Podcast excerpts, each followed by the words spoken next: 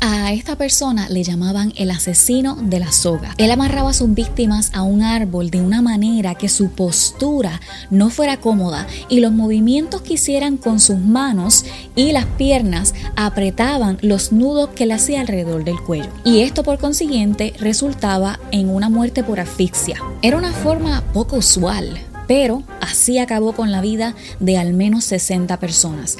Era un asesino en serie que causó terror en Colombia, especialmente a los mototaxistas. ¿Pero por qué? ¿Cuál era su motivo? ¿Quién era esta persona y de dónde salió?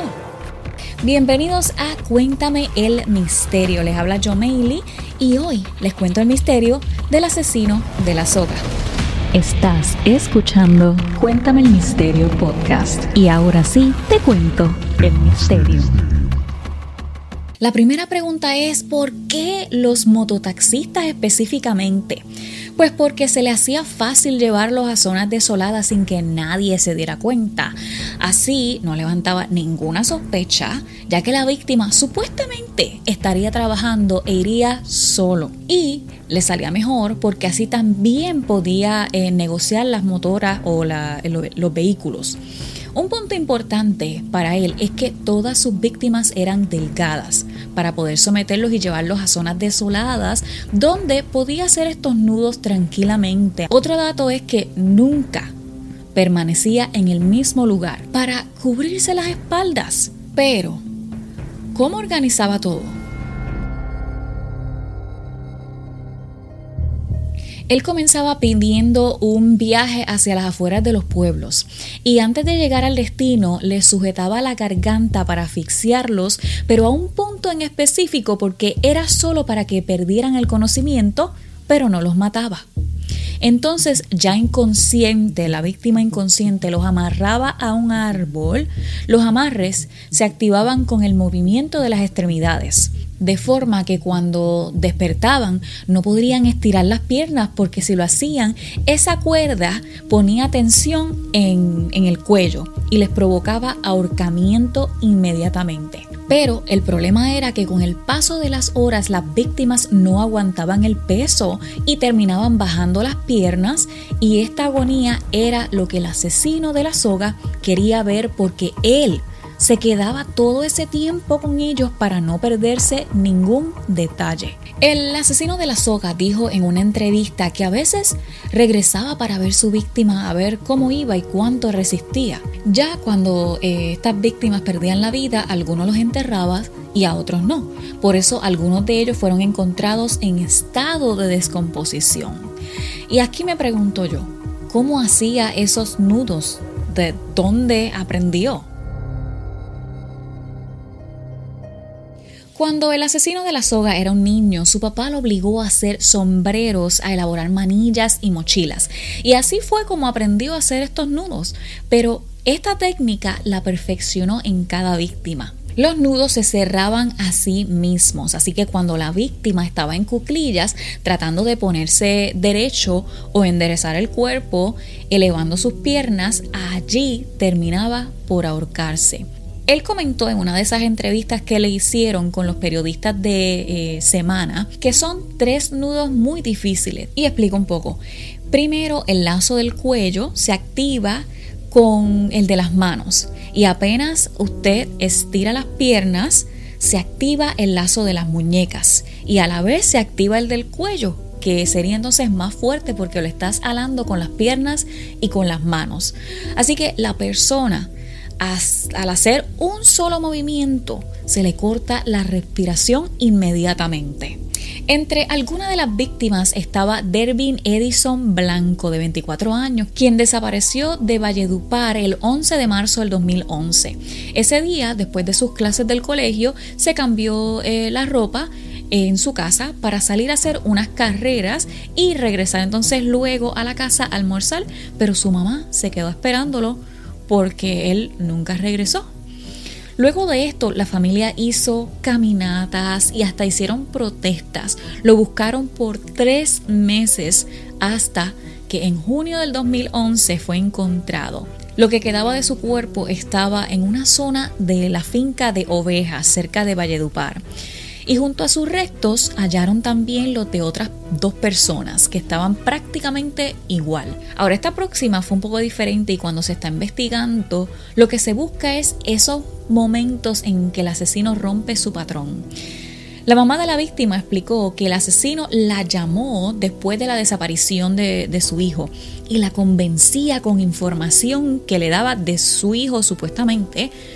La engañó con ayudarla a saber del paradero de su hijo, pero realmente la extorsionaba a la vez, porque le pedía dinero por la información de su hijo. Y así estuvo durante 11 días. Pero el caso que hizo que finalmente conocieran al asesino de la soga fue el de John Jairo Amador, un motociclista de 18 años que fue contratado el 20 de mayo del 2012 en la mañana para llevar a este supuesto cliente a las afueras del pueblo pero luego de esto desapareció. Dos días después, el 22 de mayo, unas personas que estaban trabajando cerca de una finca en Tenerife encontraron el cuerpo del joven en una zona boscosa y estaba exactamente igual a los demás. Estaba amarrado de, manos y pies y la cuerda iba completamente al cuello. En las instalaciones del Departamento de Policía del Magdalena Medio fue entregada la motocicleta Boxer de placas RKE, en la cual se transportaba John Jairo Amador de la Rosa el 20 de mayo del presente año, día de su desaparición. Para el padre del joven de 18 años, esto es solo un gesto ante lo que le arrebataron del seno de su hogar para mí una tristeza de llover, de recibir lo material si yo necesitaba para la vida de mi hijo. Yo necesitaba que siquiera se hubieran llevado esa moto, pero me hubieran respetado la vida de mi hijo. Pero de igual, pues, toca recibirla porque es obligación de nosotros y el resto dejarlo a manos de mi Dios, que sea mi Dios el que se encargue de hacer justicia contra esto. El papá del joven comentó que John se había comprado la moto un mes antes nada más y con las carreras que hacía estaba pagando su universidad. Luego de la desaparición, específicamente siete meses, siete larguísimos meses después, en diciembre del 2012 y a varios kilómetros de distancia de Barranca Bermeja, en Santa Marta, fue finalmente capturado Luis Gregorio Ramírez Maestre, el asesino de la soga, por este asesinato. Así que, ¿cuál era su motivo? Lo de su motivo se especuló un poco porque aparentemente él nunca hizo un ataque sexual a estas víctimas. La parte que él disfrutaba era la tortura. Pero el ver agonizar a sus víctimas es un acto de sadismo que se relaciona usualmente con placer. A él le daba satisfacción la superioridad. Por eso los psicólogos decían que esto podría tener una connotación tipo sexual y una correlación con su infancia, en la que supuestamente sufrió por los maltratos de su padre. Aunque, aunque, no hay mucha información con este punto, con lo de su infancia.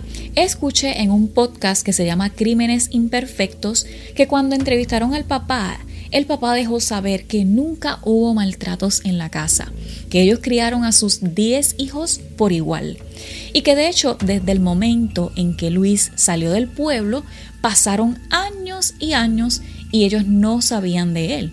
Cuando al fin Luis se comunicaba, las llamadas eran cortas y que de hecho ellos no sabían que todo esto estaba pasando y que se enteraron gracias a los periódicos del pueblo cuando finalmente cogieron uno y vieron la, la foto de su hijo Luis. Pero Valbuena, un psicólogo forense y analista de conductas criminales, cree que pudo haber sufrido de carencias emocionales de parte de su padre, aunque por otro lado, hay personas que viven las mismas condiciones y nunca van a agredir sexualmente a, a nadie o no van a atacar a otra persona. So, como Valbuena dice, y les digo exactamente lo que dijo, pudo haber predisponentes de tipo neurológico, biológico, familiar, social y pudo haber un componente de tipo decisional. Y todo esto junto fue el caldo que cultivó este asesino. Entonces, también lo que se quiso saber, ¿cómo fue que lo pudieron capturar finalmente? Pues comienzo diciendo que en Colombia no se suman las penas o años por cada delito. Solo se toman algunos delitos y se suman las condenas sin que el total pase de 60 años. Así que, como dice el abogado penalista Francisco Bernate, la verdad es que en el país, desde el punto de vista punitivo y legal, da lo mismo matar a dos personas que matar a 600 personas lamentablemente. Bueno, pero les cuento exactamente cómo lo capturaron. Pues no sé si se acuerdan del asesinato de John Jairo Amador que mencioné anteriormente. Fue precisamente esa investigación la que ayudó a capturarlo simplemente porque cometió un solo error. El asesino de la soga usó el celular de la víctima. Y les cuento que el investigador de la fiscalía le dijo al papá de la víctima, el papá se llama Don Jairo Amador, que no sabía por dónde empezar. Entonces el papá le dijo, pues por el celular, busca por ese lado. El papá dice, mi hijo tenía un aparato de alta gama y vi que no estaba eh, con mi hijo. El asesino tiene que habérselo llevado, tiene que haberlo robado. Entonces de allí se solicitó el registro de llamadas desde el número de teléfono de la víctima, ¿verdad? Después de la muerte. Entonces se encontró que el mismo día del asesinato había salido una llamada al pueblo de Santa Marta. La persona a la que llamó fue precisamente a su hermana, o sea, la hermana del asesino de la soga. Aunque cambió la SIM card, el asesino siguió usando el teléfono y el chip del celular permitió que continuaran con este seguimiento. A la vez que esta investigación seguía, también las autoridades empezaron a acumular más información y llegaron a la conclusión de que en el nororiente de Colombia habían víctimas que se repetía la muerte con los tres tipos de nudo. Y entonces realizaron un perfil geográfico para verificar cuáles eran las áreas donde estaba este asesino. Cuando ya tenían suficientes pruebas contra Luis Ramírez, le tendieron una trampa.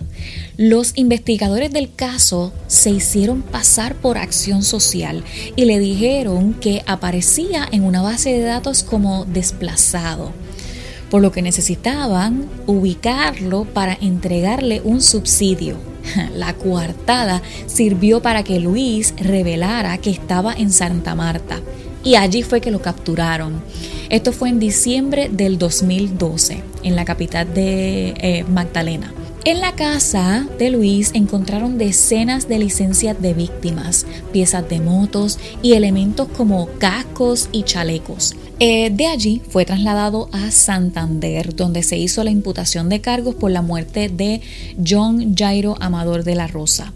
Y en el 2013 fue sentenciado a 34 años y medio en prisión. No entiendo esto, o sea, por quitarle la vida a una persona solamente 34 años, pero esas son las reglas. Para terminarles, lo encerraron en la cárcel de máxima seguridad de Palo Gordo y después lo trasladaron a la penitenciaría de alta seguridad de Valledupar. Entonces, ¿dónde está el asesino de la soga actualmente, en este momento? Pues él a este momento está en el pabellón de tratamientos especiales, una zona donde le brindan fuertes medidas de seguridad y donde recibe algunas ayudas psicológicas. No hay ningún estudio que determine que asesinos como él se curan, por decirlo así, o se mejoran con ayuda psicológica, pero creo que es lo más que se puede hacer en este caso, ¿no? Su celda es de 3x3, si es en metros, si es en pies es 9x9 y la cama en la que duerme es de concreto de 1,20 por 1,90 metros que en pies son 3x6, 3 pies por 6 pies. Él solo puede tomar una hora de sol al día y su contacto con el resto de los prisioneros es casi ninguno, casi nulo. Más adelante, Luis fue condenado a 18 años por el asesinato de Marlon Enrique Ceballos, de 31 años, en el municipio de San Diego. Este asesinato ocurrió en octubre del 2012. Y bueno, para hacerle un resumen de todo total de, la, de las sentencias que le dieron, él fue condenado a 57 años en prisión, pero luego estas fueron rebajadas a 34 años porque aceptó su culpabilidad. Y para cerrar el resumen, él saldría de la cárcel y quedaría preso en su hogar o libertad condicional en el año 2032, exactamente, cuando cumpliría 20 eh, años de cárcel. Y esto debido a las rebajas de pena en Colombia de las tres quintas partes de la condena. Y si eso pasa, en ese momento él tendría 52 años de edad exactamente. Pero bueno, nada, encantos. Hasta aquí el episodio del video podcast de hoy. Welcome a los amantes de True Crime que están nuevos por aquí. Y nada, los espero por aquí la semana que viene con un nuevo misterio. Chao.